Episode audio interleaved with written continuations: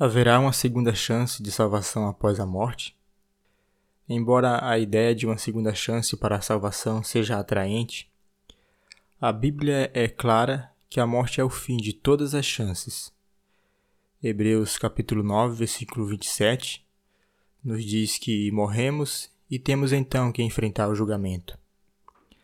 Assim, enquanto uma pessoa estiver viva, ela tem uma segunda, uma terceira, uma quarta, uma quinta e muitas outras chances para aceitar a Cristo e ser salva. João capítulo 3, versículo 16, Romanos 10, versículos do 9 ao 10.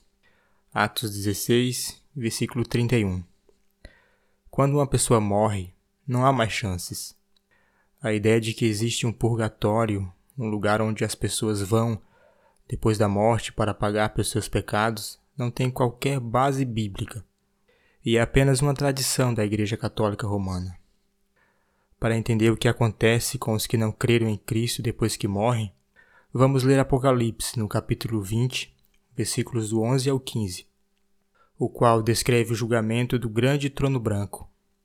Aqui acontece a abertura dos livros, e os mortos foram julgados pelas coisas que estavam escritas nos livros, segundo as suas obras. Esses livros contêm todos os pensamentos e as ações daqueles que estão sendo julgados.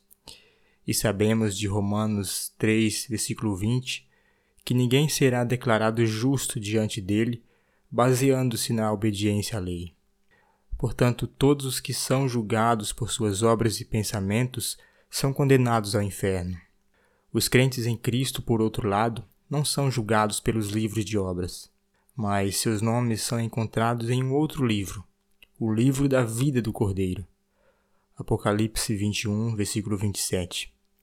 Estes são os que creram no Senhor Jesus, e somente eles entrarão no céu.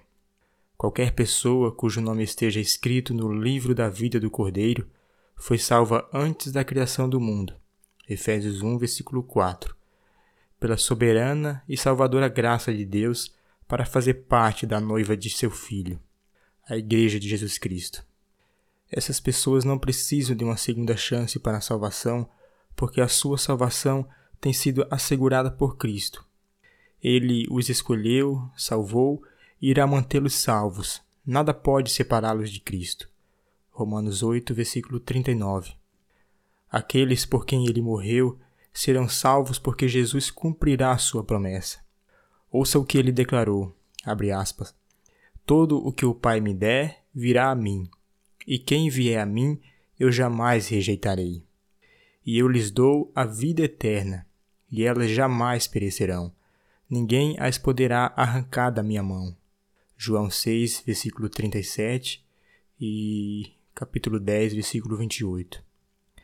Então, para os crentes não há necessidade de uma segunda chance, porque a primeira chance é suficiente. E o que dizer daqueles que não acreditam?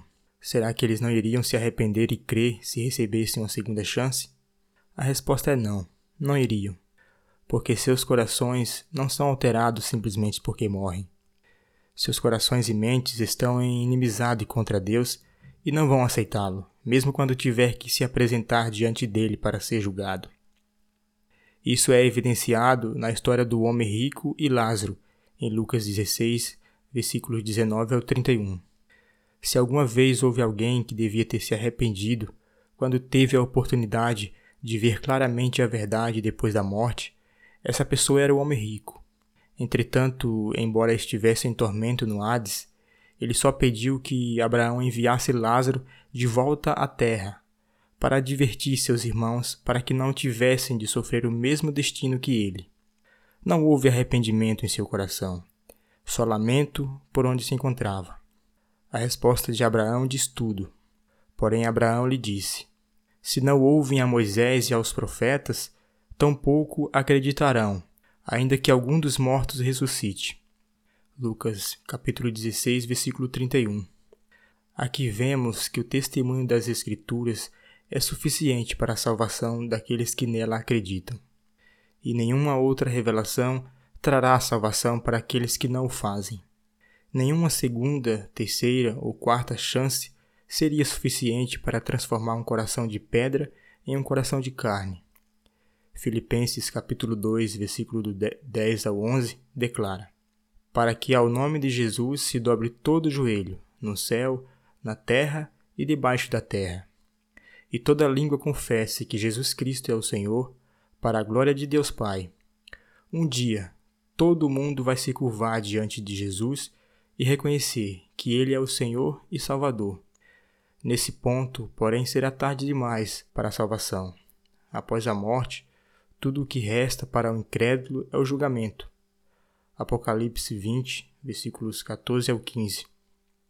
É por isso que devemos crer no sacrifício de Cristo e confiar nele nessa vida, pois a salvação é única e exclusivamente pela graça, por meio da fé em Cristo, não por obras, para que ninguém se glorie. Efésios 2, versículos do 8 ao 9.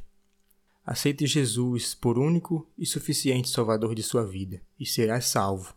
Não espere para depois, o momento é agora. Veja o que diz a palavra em 2 Coríntios, capítulo 6, versículo 2, abre aspas. Eis aqui agora o tempo aceitável. Eis aqui agora o dia da salvação. Jesus disse: Eu sou o caminho e a verdade e a vida. Ninguém vem ao Pai senão por mim. João capítulo 14, versículo 6. E em nenhum outro há salvação, porque também debaixo do céu nenhum outro nome há dado entre os homens pelo qual devamos ser salvos. Atos 4, 12